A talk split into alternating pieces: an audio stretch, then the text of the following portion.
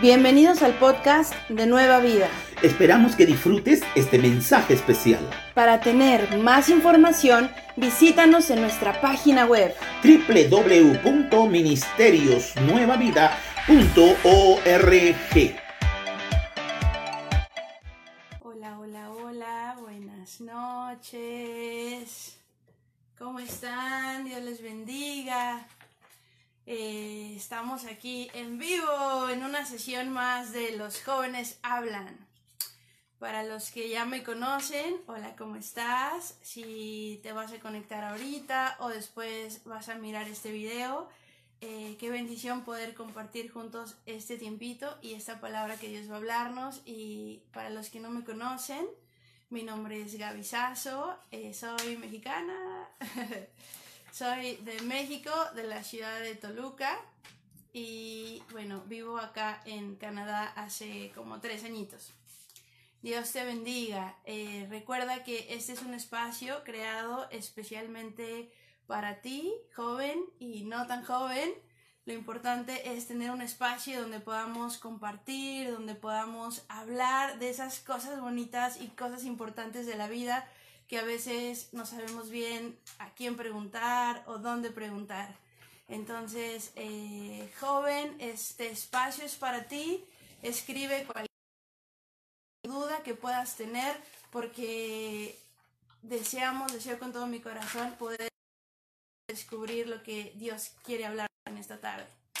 Y bueno, como ya es nuestra costumbre, vamos a empezar con nuestras preguntas y yo te hice una pregunta el día de hoy. Ahí en la publicidad la pregunta era, ¿quién dice la gente que eres? ¿Quién dice que eres? Porque allá afuera dicen muchas cosas de nosotros, dicen muchas cosas de ti. Entonces, eh, no sé si te ha pasado, pero a veces la gente tiene ideas incorrectas de nosotros piensan o creen que eres de cierta manera, por lo que ven de ti, por lo que ven de afuera, por un momento que te conocieron, quizás solo te han visto, o quizá a ti mismo te ha pasado. Ves a una a un lugar, a una reunión, y lo primero que haces es, ver, sondear, y dices, mm, esa persona es medio seria, ahí está el buena onda, ese es el inteligente, ese es el social, o no te ha pasado. A todos nos pasa que hacemos etiquetas y nos ponen etiquetas. Por ejemplo, yo tengo aquí algunas etiquetas que te quiero mostrar. A veces ves una persona así, con su cara así, y dices, ah, esa persona es muy enojona. O la chaparrita, el inteligente, o la chica que es grosera o floja o flojo. ¿Te ha pasado? ¿Te ha pasado que te ponen alguna etiqueta? ¿O has puesto alguna vez alguna etiqueta? Vamos a empezar definiendo qué significa la palabra etiqueta. Etiquetar es encasillar, describir a alguien o algo en una palabra o frase corta. Etiqueta es una descripción que aplicas a alguien desde afuera, sin conocerlo de adentro. Y aquí eh, o la señora gordita o sobre todo en la escuela, no sé si te ha pasado cuando estás llegas a la escuela y todos los amigos tienen etiquetas. Yo todavía me acuerdo de las etiquetas este de la escuela. Por ejemplo, a mí en mi casa me decían la peque, por pequeña. Y ahora ya no estoy muy peque, pero sigo yendo con mis abuelitos así y me siguen diciendo, hola peque, ¿cómo estás? Y yo, ah, no me digan así. Bueno, lo interesante de etiquetar es que cuando etiquetamos describimos a las personas desde afuera, pero no desde adentro, desde su corazón, y podemos caer en muchos errores. Por ejemplo, yo ahorita estoy acá viviendo en Canadá y eh, hay un primer ministro, acá no hay presidente, hay un primer ministro. El primer ministro se llama Justin Trudeau. Y todos los días, con esto del coronavirus, sale ahí y comparte cosas. Y yo a veces lo estoy viendo y digo, ay, ese, ese ministro se ve que es una persona súper íntegra. ¿Qué haría México con un presidente así? Lo veo todo correcto, todo recto, sabe hablar, sabe conectar con la gente. Y, y, veo muchas virtudes y pongo una etiqueta. pero realmente no lo conozco.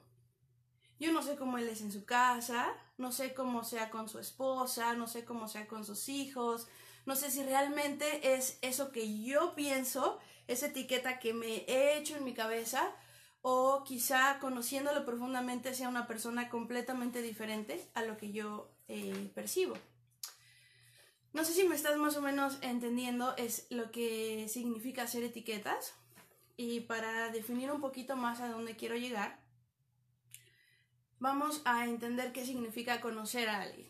Eh, la palabra conocer o conocimiento en el griego significa recopilar información de alguien o de algo. Por ejemplo, yo tengo información de Justin Trudeau. Pero conocer en el hebreo significa experimentar, significa intimar. Hay una experiencia, no una intimidad de, no, una experiencia, una este, relación. Y nosotros muchas veces con otras personas nos quedamos en el conocer por información, pero no conocemos por experiencia. Y esa es la diferencia cuando tienes un amigo, por ejemplo, empiezas a experimentar, empiezas a conocerlo, empiezas a saber qué le gusta, qué no le gusta, cuál es su color favorito, qué es la comida que le gusta comer, empiezas a experimentar a través de esa relación y se empiezan a quitar las etiquetas. A veces dices, ay no, ese chico es, o esa chica es súper enojona, o es súper serio y lo conoces y es súper buena onda y se convirtió en tu mejor amigo. Porque esas etiquetas muchas veces impiden o ponen barreras para ir un paso más profundo, para conocer a esa persona. Bueno, no sé si eso te ha pasado a ti, a mí me ha pasado. Las personas muchas cosas que somos, que somos, pero en realidad nosotros no somos esa persona. Y eso es lo grave. Lo grave es que muchas veces nos podemos hacer ideas de alguien que no es, o la gente se puede hacer ideas de nosotros que incluso nos pueden marcar o nos pueden definir de por vida. Hay niños que desde chiquitos tu papá, a los jovencitos, que tu papá te dice, ay, eres un flojo, o eres no sé qué, y te lo dice tanto, tanto, tanto, bueno para nada, que creciste tanto con esa idea, que a lo mejor tú no eras eso, pero te lo dijeron tantas veces que sin querer te fuiste convirtiendo en algo que te etiquetaron y te declararon, o tú mismo te lo, te lo declaraste. Y quiero em, hablar un poco en la Biblia que hizo esa misma pregunta. Él dijo, ¿quién dicen los hombres? Preguntó, ¿quién dicen los hombres que es el Hijo del Hombre? Si yo te preguntara ahí ahorita donde estás, para ti, ¿quién es Jesús? Si te dijera, cierra tus ojos y piensa en Él. Piensa en Jesús, piensa en Dios. ¿Quién es Él para ti? Estoy segura que algunas palabras vendrían a tu mente como, oh, Jesús es alguien, el amor de mi vida quizás sería para algunos. Para otros puede ser, oh, Jesús es, piensas en alguien que está en una cruz. Jesús sea un revolucionario, o para otros un maestro, o un agente, alguien que importante en la historia. O quizá Dios es alguien que está en, tu en su trono con una trinchera esperando ver en qué momento te equivocas para juzgarte. Hay muchas etiquetas que así como nosotros nos ponemos o nos ponen, también le han puesto al Señor. Y desafortunadamente esas etiquetas que le han puesto a Jesús impiden, así como te impide a veces conocer a alguien, nos impiden conocer quién realmente es Él y lo que Él ha hecho por nosotros. Y vivimos toda una vida, toda una historia con una idea incorrecta de una etiqueta que le pusiste o que alguien te puso, que los libros de historia le pusieron, y nos, y nos perdemos de la hermosa oportunidad de conocer quién es realmente Jesús. Entonces Jesús, regresando a la historia de la Biblia, estaba con sus discípulos y les pregunta, ¿y ustedes quién dicen que es el Hijo del Hombre? Refiriéndose a él mismo, pero no dijo, ¿quién dicen que soy yo? ¿Ustedes quién dicen que es el Hijo del Hombre? Y ellos contestaron, oh, es eh, eh, el profeta Elías, o este otro profeta, o Juan el Bautista, y y empiezan a decir nombres. Y después les vuelve a hacer otra vez la pregunta porque no estaban agarrando. Y les dice, a ver, quiero que te hagas en esta imagen. Jesús está con sus discípulos, con quienes desayuna, come, sale a hacer milagros, están paseando juntos, o sea, hay una relación. Y les dice, ¿quién creen para ustedes? ¿Quién soy yo? Les vuelve a hacer la pregunta para que ellos entiendan. Y aquí pasa algo muy interesante, amados amigos, amados hermanos. Pedro recibe una revelación en ese momento de parte del cielo y dice, eres tú, tú eres, tú eres el Cristo, tú eres Jesús, tú eres el Mesías, tú eres Dios.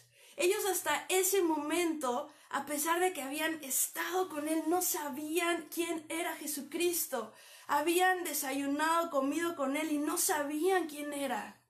Hasta ese momento que se abren los ojos de Pedro y dice, eres tú. Y a veces nos pasa así. Todos creemos que sabemos quién es Dios, creemos que estamos con Él, que Él está con nosotros, pero vivimos en un en un nivel así chiquitito, no, nos falta tanto conocer quién realmente es Él. Y sabes qué es lo maravilloso, que cuando, cuando Pedro descubre quién es Jesús y cuando él conoce que es Dios el que está delante de él, no solamente sus ojos se abrieron a conocer algo mayor de quién es Él, sino un, un Jesús le contesta y le dice, eso no te lo reveló carne ni sangre, eso te lo reveló mi Padre mismo que está en el cielo. Y entonces Jesús le dice, y sobre ti, Pedro, formaré mi iglesia. Porque es como un espejo. Cuando conocemos algo, una nueva dimensión de Dios, Él también nos revela una nueva dimensión de nosotros.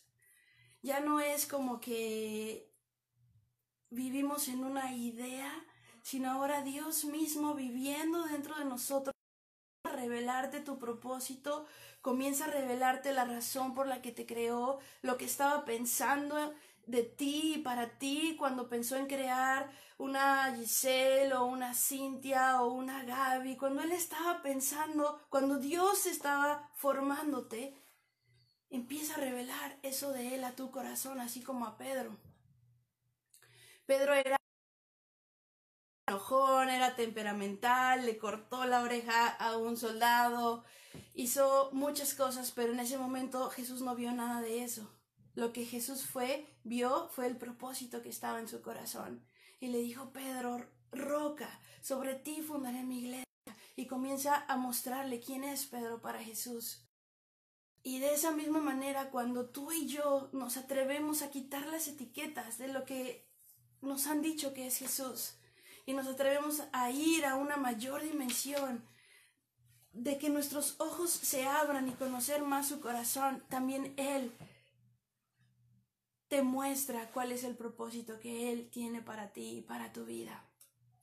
Si en esta noche nos, eh, te gustaría conocer cuál es ese propósito, te gustaría Dios te revele cuál es ese propósito, lo único que tienes que hacer es decirle, Jesús, ¿quién eres? Así como Pedro pudo descubrir que, que tú eras Dios, que no eras las etiquetas que le habían puesto, así esta noche, papá, quiero que abras mi mente, mis ojos y mi corazón para poder conocer que tú eres Dios, que tú eres Cristo, que tú eres mi Rey, mi Señor, mi Salvador, que moriste en la cruz por mí. Revélame el propósito de la cruz. ¿Y sabes qué va a pasar? Que cuando tú y yo tengamos un encuentro con ese Dios, entonces las etiquetas que la gente nos ha puesto van a empezar a desvanecerse. Ya no vas a pensar de ti como ay, me, soy tan débil, no puedo hacer esto, o he fracasado, o todas las cosas que durante toda nuestra vida hemos creído, sino vamos a empezar a recibir lo que el Padre piensa de ti y de mí. Porque, joven, señorita, Dios te creó. No vienes del mono, no vienes de una masa que explotó en el universo, no venimos de un chícharo. Dios mismo nos creó. Dice su palabra que eh, nuestro embrión vieron sus ojos y Él nos entretejió y nos formó y nos diseñó hermosamente en el vientre de mamá.